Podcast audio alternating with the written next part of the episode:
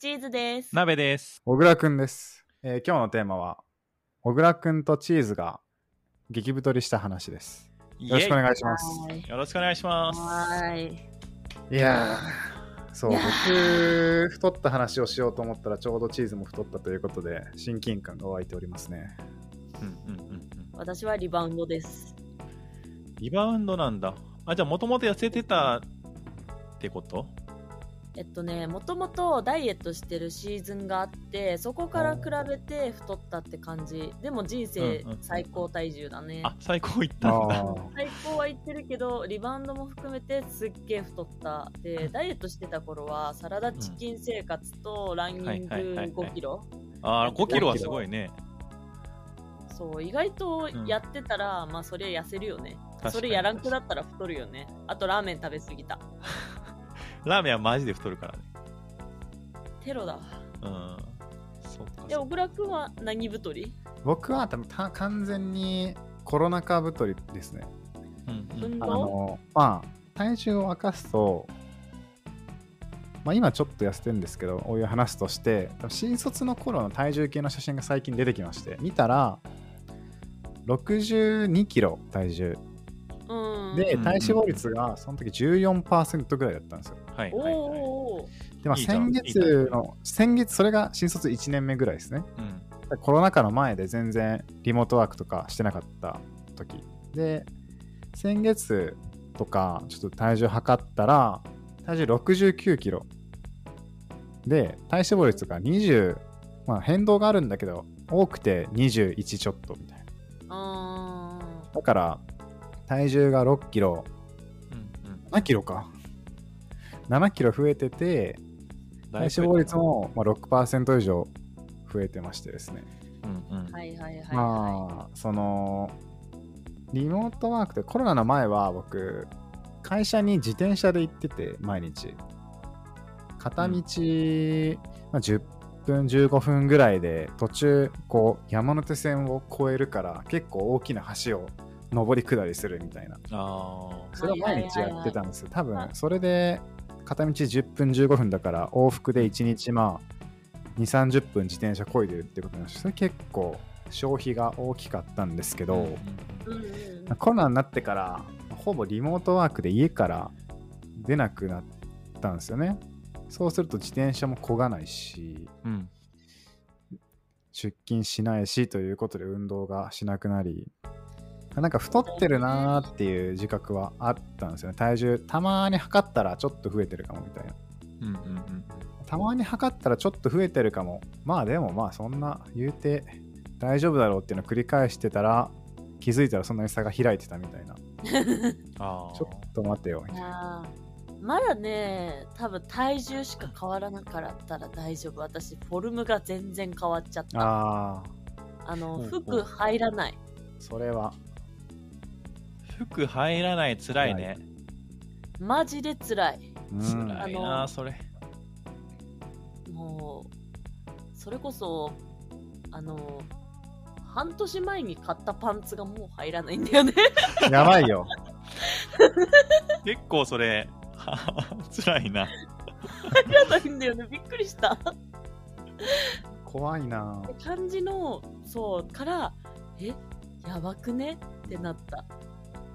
けど、そうだよね、出勤とかあるとさ、あの、なんだろう、自分から機械を作ろうとしなくても、しなきゃいけないじゃんね。動かなきゃいけないじゃんね。それがなくなるってでかいよね。うん、うん、うんうんうんそれね失って初めて気づく大切なもののね価値っていうかうん。うちだって気づいたら増えてたみたいそうな。何かを手にしていたみたいな。だから、小倉君は、あの、もう一回、あの、リモートワークがない会社に勤め、たらいやそれちょっと無理考やえられないでしょ、もうリモートワークもう無理。ない会社。もう無理。もう無理無無理。理無理だよね。これ一回知っちゃったらちょっと。だからねちょっとそれは他の努力しないといけないんですけれどもうん。ここでいい情報がありまして。お、お急に。そのやめてよ、マルチ、マルチとか言わ違う違うないでよ。違う違う違う。違うその一番太ってたのが先月なわけですよ、はい僕先月ぐらいから若干気をつ気をつけ始めてですね。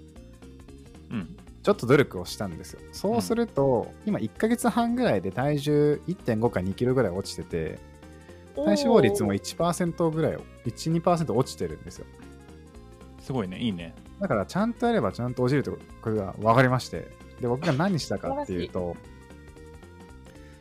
まあそのまず食べ過ぎないようにだけしましたそんなに食事制限あんまりしてないんだけど一旦その、まあ1ヶ月ぐらいなんてアプリだっけな確かフィンクっていうアプリで、はい、フィンクね。はい、自分の食べているものを記録を取ったんですねそしたらでそんなに、まあ、そもそも食べ過ぎてるわけではない。タンパク質とかが足りないことは多々あれども食べ過ぎてることは割とレアケースだっていうことが分かりました。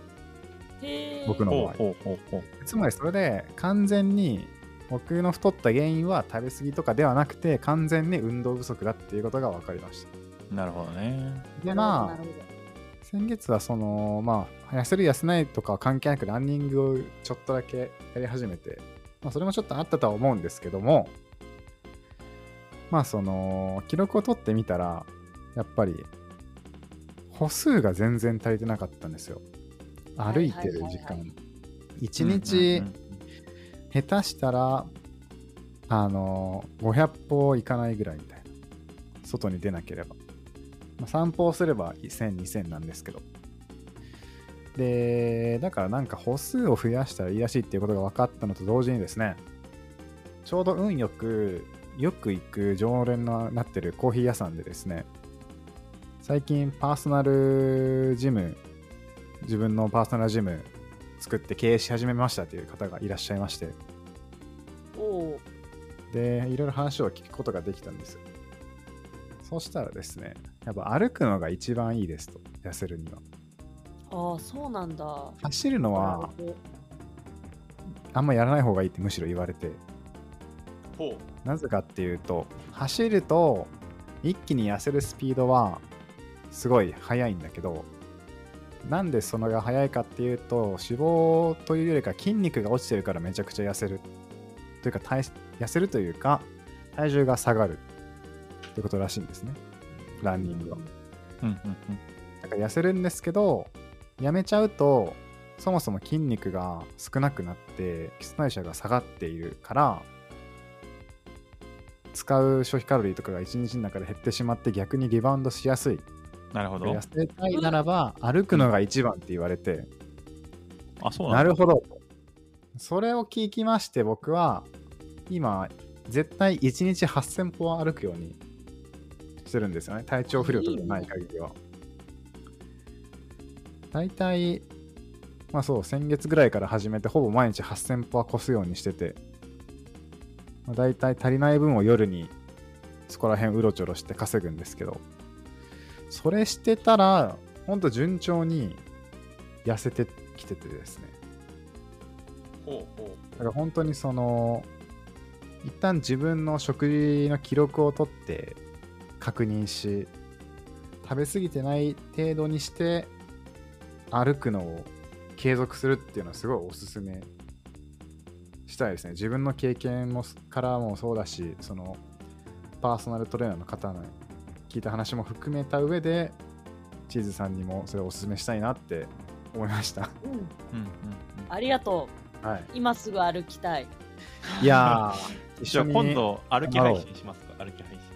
歩き配いい信ね。いいなのか？音的には良くないい。。いろんな音が入る。ざわざわざわ。でも、うん。小倉くんは何時から何時まで歩いてたりするん、そういうのはあるん？ルーティン的な。そんなに本当に決めてなくて本当に8000歩っていう数字を明確にして1日の中でそれが達成されれば OK ということにしてますね。うん。でもなるほどね。なんか自分の理想的には朝ちょっと歩いて夜ちょっと歩くが理想なんですけどうんうん。やまあそれは継続ができなかったんでだいたい夜に回収してるのとお昼休みご飯食べた後にちょっとだけ散歩するとか、はいそれめっちゃいあいね。とコンビニ行くときに今まで一番近いコンビニに一直線で行ってたのをそれちょっと遠回りするようにしたりとかそれでこうだいぶ記録を見ると分散した感じなんですけれども、まあ、それで8000歩っていう。なるほどね。いいね、8000歩。確かに確かに、一気に8000歩より、分散してちょくちょく歩く方が。うん。一気に8000歩はね、うん結構きつい。僕、どうだ、30分歩いて、うん、でも1時間1000歩行くか。まあでも、1時間で8000歩とかちょっときついから、まあ、人によってはいいのかもしれないけど、それもね、やっぱ記録を取って、これくらいの時間ならこれくらいの辛さなのかとかを含めて自分の一番楽な形で目標達成とかすると割とうんうん続けられるし、しかも歩くの僕結構舐めてたんですけど、自分としてはあんまり、うん、きつい運動みたいな認識はないから、そんなにこう、辛い思いをせず続けられるというか。確かに辛くないの大事だね。楽しいとかは大事だね。うんいいね。しかもそれが一番っていう、ランニングよりも痩せるにはよろしいということを聞いてしまったらもう、んんんんもう歩くしかねえな。確かに。確かに。いやー、私も最近さ、エステ通ったけど、おエステの人も言ってたわ。本当走るより歩くって言ってた。えうんあとはそうなんだあの、お水をたくさん飲むってああ、はいはいはいはいなるほど。言われたわ、私は。いいね。いや、なんかさ、やっぱ目標あると続くと思うんだよね。自分の場合はさ、あの野球がすごい好きでさ、野球の球のスピードを何キロ以上にしたいっていうのがすごいあるからさ、おお、んアスリートや。球速ね。そうそうそう。だからね、結構ねね。そう。土日とか投げ込みとかしたりするんだけど、ガチ。そう、楽しいんだよね、やっぱ、そういうのがある。うん。うん。やっぱ無理しない範囲で、なんか続けられる自分のルールというか、そういうペースを見つけてやれるのがなんかやっぱうんいいんだなっていうことそうだね。実感しましたね。うん。まあでもなんか、まだ僕たち言うて20代後半ぐらいじゃないですか。うんちょっと年は一つ違いますけど、うん一つ、二つ違いますけど、うん。なんかやっぱ話聞いてるともっと30代とかになってくると男性でも多分女性でももっと落ちる落ちん落ちにくくなったりとかするらしいから。うん。やっぱ今のうちにこう自分の続けられる何かを見つけてやっておくと多分将来楽なんだろうなっていう気が、うん。間違い。それでね思ったんですけどやっぱ健康を維持するコストっていうのはやっぱかかってくるなと思って時間にせよお金にせよ。やっぱこう今言ってた体重とか体脂肪率とかっていうのもまあそれをなんだろう適正なところというか健康なレベルというかで維持するにはやっぱそれなりの運動する時間とかが必要だなっていうのはあるしちょうどなんか最近会社の人とかがなんだっけな逆流線逆逆流性胃胃なんとか まあ胃の何かをやりました。そう。やっぱそれも、ちゃんと治癒するためにはいろいろなんか、お医者さんに行って、診察してもらって、胃カメラ撮って、でもそれによって食べるもの変えてとか、いろいろお金と時間もかかるし、まあエンジニアとかだと、やっぱ、デスクワークが多くて、腰痛とかが職業病って言われてますけれども、それを治すためには、整形外科に行ったりとか、整骨院に行ったりとかして、かなりお金と時間かかるし、でもなんかこう、だ年を取ってくると、健康のコストっていうのは高くなってくるんだなーって最近考えてました。頑張ろうって思った。頑張ろう。まあ、健康だと多分人生楽しめるんで、いや、間違いない。うん健康が一番大事だよ。ほんまそう。体が資本なんだよ、本当に。ほんまそれ。マジ健康じゃないとね、何も楽しくなくなっちゃうから。いや、そうなんだよね。すべてにおいて健康は成り立つからね、やっぱ。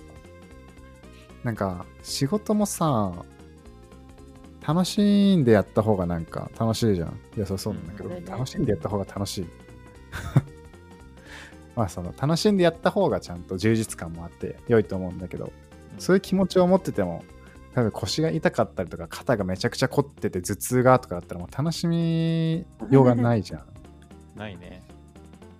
そういう面ではやっぱ人生の時間をなるべく楽しんで充実してなんですかね。ハッピーに過ごすためにはやっぱそのためのベースとなる健康にはちゃんとお金をあらかじめかけておくべきかなっていう最近の学び。大事だ。大事だ自分の体調がわかる。あの、都度計測することも大事だね。ああそうね健康診断、健康診断大事早期発見。大事それで言うと僕最近あのスマートリングとかちょっと興味が湧いてきてあわかるああ。俺もそれ買おうと思ってるわちょっとじゃオーラリングってやつちょっとね迷ってたんですよねあるねあ。誰か持ってたのか。知り合い持ってるんですけどまあでもあれ割と高いじゃないですか。うん。5万円以上する。あ、そんなにすんだ。そう。3万円ぐらいって思って3万円かも。まあなんかまあとりあえずそれくらいするからちょっとあれなのと。なんか前じゃあリングの前にスマートバンド？シャオミとかのミーバンドとかあると思うんだけど、あれでもいいかなと思ったんだけど、スマートバンドを僕、ちょっと前にやって、つけてみたら、ちょっと腕になんかついてるのが耐えれなくてやめてしまった過去があり、健康に前よりも気が向いているけれども、それでも多分スマートバンドをすぐやめちゃうかなという気がして、でもスマートリングはちょっと高いから迷ってるなという感じで購入できていません。本当はね、もっとそれでつけて、もっとこう、自分の健康状態を自動で勝手に記録取ってほしいんですけど、うん確かに。ありだね。まあでも、取り急ぎはまあ、軽く体重計で、体重計で測れるレベルの情報と、まあ、歩数だけでいいかなという感じで。うんじゃあみんなでフィンクを通じて健康に頑張りましょ頑張りましょう。う。はいはーい。じゃあそんな感じで、ありがとうございました。ありがとうございました